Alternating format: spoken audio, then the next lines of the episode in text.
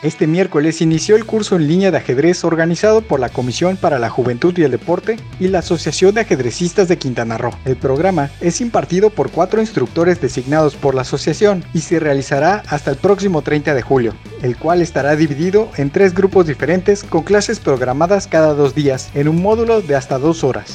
En otras noticias, el Cancún FC realizó su primer entrenamiento en el estadio Andrés Quintana Roo. Fuentes consultadas por Luces del Siglo indicaron que el equipo no ha contactado al Instituto Municipal del Deporte, dependencia encargada del comodato del inmueble. Por el momento, la ola futbolera tiene a 14 jugadores confirmados para el siguiente torneo.